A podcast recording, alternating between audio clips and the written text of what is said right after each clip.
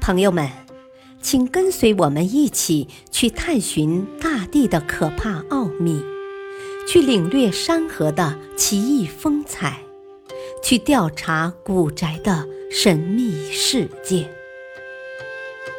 神奇科学探秘手记》：可怕现象的惊人真相。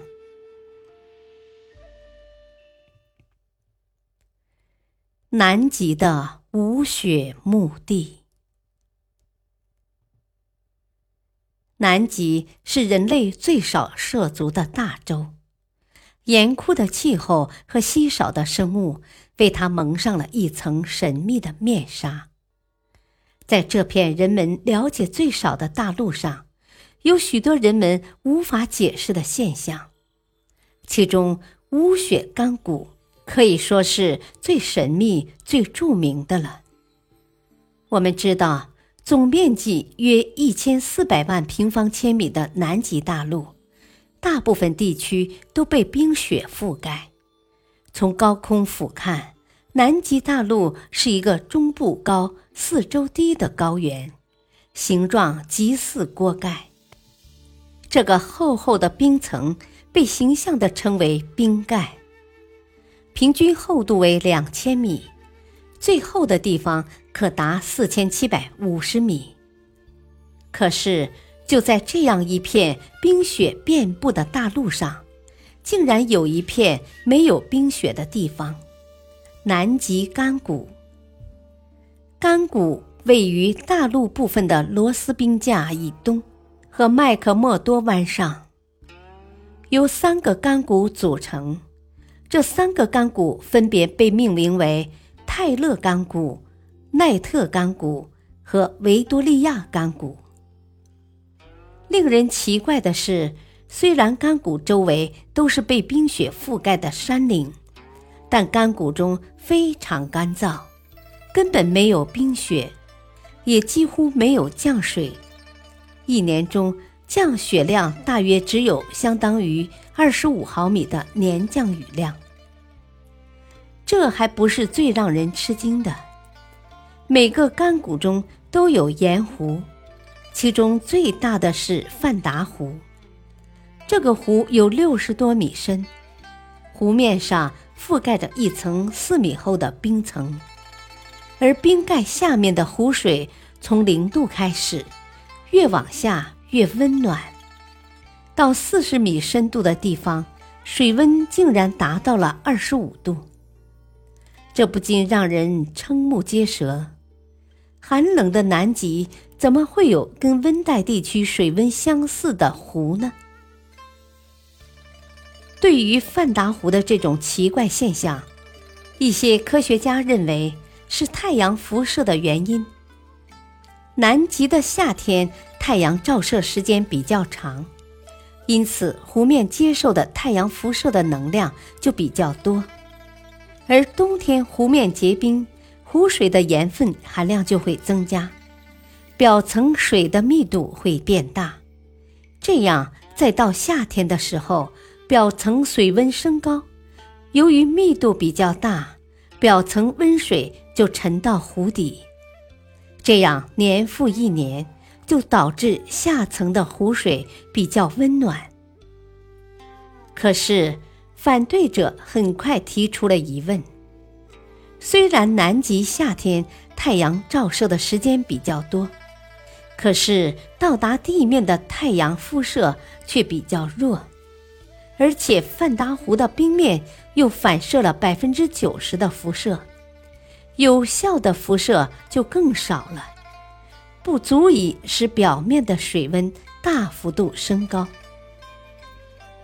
另一些人认为这种现象是地热活动造成的，但是也有人不同意这种观点。他们认为现阶段的研究表明，在无雪干谷地区并没有发现什么地热活动，地热活动的观点根本就站不住脚。更令人吃惊的是，在冰层下盐度非常高的水中。仍然有一些神秘的简单有机生命体生存着，目前对这些神秘生命体的研究仍在进行中，而且科学家在南极地表下三至八厘米深的土层中，竟然发现了长期生活的真菌群体和普通的青霉菌。这个发现震惊了世界。研究人员还说，寒冷干旱的干谷土壤形成时的环境条件。跟火星的环境条件非常相似，研究干谷的种种生命现象，可以推测火星上也有出现类似气候的可能，也就有存在这类微生物的可能。这个发现不由得让人惊讶不已，又兴奋万分。神秘的气息蔓延在干谷的每一个地方。每个来到这个地方的人都会感到一股诡异的气息，因此南极干谷又被称为“死亡之谷”。干谷中不仅有气候干燥、湖水深处不结冰等奇特现象，而且还堆积着海豹等海兽的尸体。这场景给南极干谷更增添了一种恐怖气息。科学家们看到岩石旁的海兽尸体，常常百思不得其解。要知道，最近的海岸离这里也得有几十千米，而远一点的海岸则有上百千米远。海豹习惯生活在海岸旁边，一般情况下不会离开海岸跑这么远。可是是什么让这些海豹违背了一般的生活习性，千里迢迢的来到这里呢？它们又为什么集体死在这里？这怪异的景象到底是如何形成的呢？一些科学家认为，这些海豹是因为在海岸上迷失了方向，误打误撞来到了这里。在这个没有冰雪的干燥地区，海豹缺少可以饮用的水，力气耗尽，没能爬出谷地，最后干渴致死，变成了一堆堆白骨。有一些海豹尸体甚至仍然保存完好，就像天然形成的木乃伊一样。原来。动植物能长时间的保存在干谷的干冷空气中，正像肉能保存在冰箱里不变质一样。据调查，在干谷里散布着被天然冷藏的海豹尸体，它们可能死于数百年前，甚至数千年前。有些科学家认为，海豹是迷了路才死在这里。可是。为什么海豹会集体迷路，而且迷路后走到了离岸边这么远的地方？还有一些科学家认为，鲸类存在自杀的现象，所以海豹跑到无雪干谷地区，很可能也是一种自杀行为。但是，海豹的自杀行为又有什么原因呢？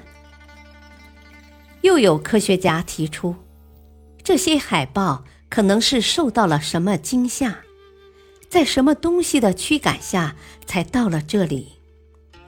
那么，在过去的年代里，到底是什么让海豹那么惧怕，甚至慌不择路？这真是令人费解。这个充满着神秘色彩的无雪墓地，仍有千千万万的谜题。等待我们揭开。感谢收听，下期播讲外星人的实验菜园。敬请收听，再会。